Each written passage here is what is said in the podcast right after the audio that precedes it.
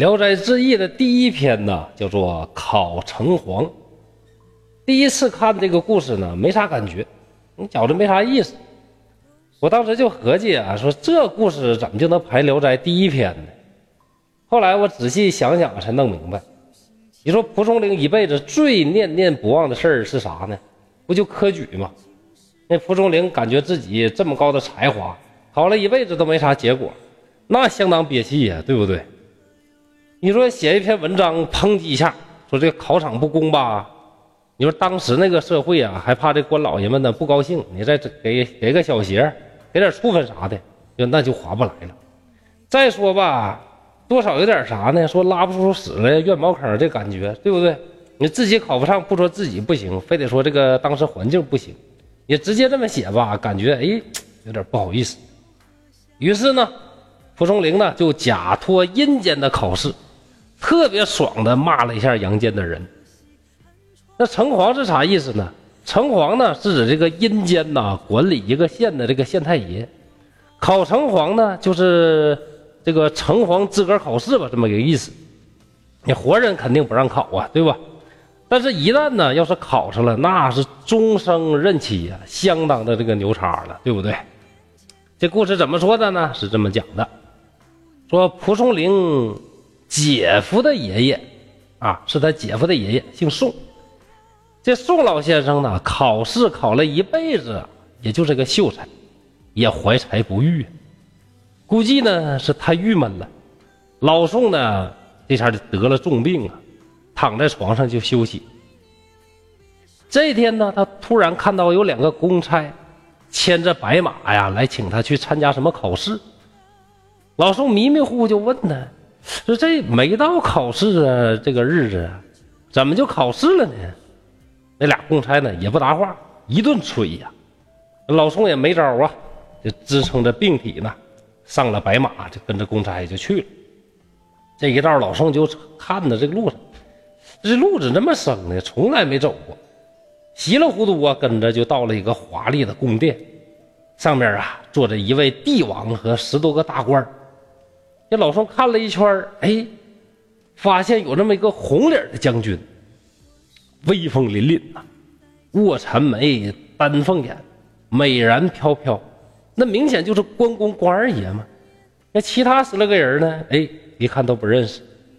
再看下面呢，有两个考桌，有一个秀才呢，已经在一个桌子上坐好了。那一看另外一个桌，那肯定是自己的。这老宋呢，就坐到剩下那个位置上呢，等考试。过了一会儿啊，试题就发下来了。内容一看是什么呢？是一人、二人，有心无心，啊，啥意思呢？看古人写那玩意儿吧，微言大义，一句话那老了意思了。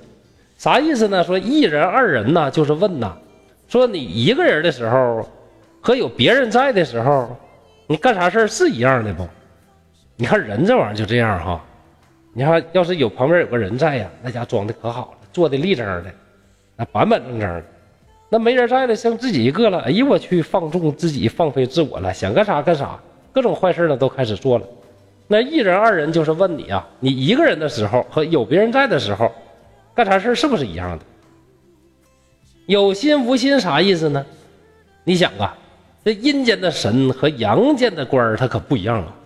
你说人间的人心隔肚皮，心里咋想的，别人都不知道。但你当了鬼之后，你咋想的，城隍老爷那是一清二楚啊。你说你在人间要是偷偷做很多坏事明面上呢你修桥铺路，你装好人；到了阴间见到城隍爷，一律不好使。出这题就是问呢，说你要是当了城隍爷，有了洞悉人心的这个权利，在阴间你决决定你应该如何做官呢？对吧？就是考你，如果你有这权利之后当城隍，你咋做官？两位秀才呢？要说呀，都挺有才华呀，唰唰点点，那是笔走龙蛇，很快呢就各自成文了。老宋文章里面呢有这么一句话，那特别的经典，让堂上这个帝王和老爷们呢都非常的欣赏。怎么说的呢？是这么写的，说呀，有心为善，虽善。不赏，啊，无心为恶，虽恶不罚。啊，什么意思呢？就说呀，你这个阳世间呢，如果你杀了人或者做了坏事根本你就说不清楚究竟是存心故意呢，还是无意而为，对吧？那人心隔肚皮呀，对吧？无论如何，在阳间这种事都要罚。做了好事呢，不一定是真心，对吧？所以呢，为了那些博取名声做好事的，我绝不奖赏他。如果做了坏事但是是无心的呢，这种我也不惩罚。你这题答的漂亮啊，充分说明了啥？这个老宋啊是文医载道啊，这既有治理一方的这个才能啊，同时呢又有这么一笔入魂的这种文采。当时上面这几位大人老爷就就决定，行了行，老宋行了，你通过了啊，明天呢立马上任，上河南呢去当城隍去。哎呀，这老宋一听就懵逼了，当时是哭晕在地呀。为啥呢？你说当大官，特别是当这种这个终身制的大官，当然很开心了。那为啥老宋这么这么这个难受呢？为啥呢？哎呀，因为呢。一听说当了城隍，这心里就明白，哎呀，原来我死了呀，这病死了。那各位大人呢？我家还有七十多岁老母呢，这可咋整啊？这我要死了就当城隍去了，我老母亲谁伺候啊？能不能让我伺候完我老妈再来上班呢？于是啊，那个帝王模样的那个人呢，就把判官给找来了，说你查一查这个宋母阳寿到啥时候啊？一查还能活九年。于是呢，就和几位大人讨论这事儿怎么处理呢？商量来商量去啊，最后关帝爷起身就宣布了：按律，宋生应当即刻赴任，念在你仁孝，准假九年。这九年呢，由张生来代理，期满再来赴任。然后呢，关帝爷又对旁边的书生啊勉励了几句，两人就向堂上是拜别而出。在路上，两个人互相一问，原来知道一起考试的哥们儿呢，姓张，他是常山县的秀才。两个人一路攀谈，最后是互相赠诗而别。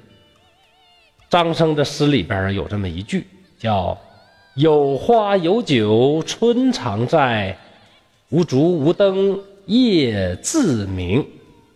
哎，这诗写的好啊！前面一句说啥呢？说老宋你呀，你还有九年有花有酒的好日子，而我老张呢，将来不用灯也不用蜡烛，夜晚对我来讲呢，它就是明亮的。大家想想啊，那谁能没有灯没有蜡烛，夜晚自明呢？那肯定是鬼呀！人怎么能无灯无烛就自明呢？对吧？而且呢，诗里呢还有一层意思，说什么呢？说如果呀。心里面有太阳，那么哪儿啊都是光明的。你心里边常怀春天的，那么四季就洒满了快乐。我想啊，诗中既表达了两个人分手之后所面临的际遇，同时呢，也表达出了两位啊真正问心无愧的君子惺惺相惜的感情。老宋回到家里啊，才发现自己原来呢已经死了三天了。一顿敲棺材呀，他老妈呀才知道把他救出来。一打听啊，临近有个常山县，真就有一个张秀才呀，也在他死的同一天去世了。这才知道啊，自己这一切经历都是真的，不是梦。九年之后啊，宋母果然去世，而老宋自己办完了丧事，也沐浴更衣之后，静静的消失了。老宋的岳父有一天突然。看到老宋穿着华美的官服，带着许多随从，还进到正堂里向他拜了一拜，然后飘然而去，这才明白啊，老宋呢是成了神仙喽。故事呢到这儿就结束了，在故事里边，老宋啊正是蒲松龄自己的化身。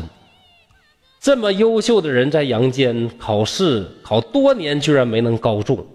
充分说明了阳间的考试啊是多么的腐败，多么的埋没人才。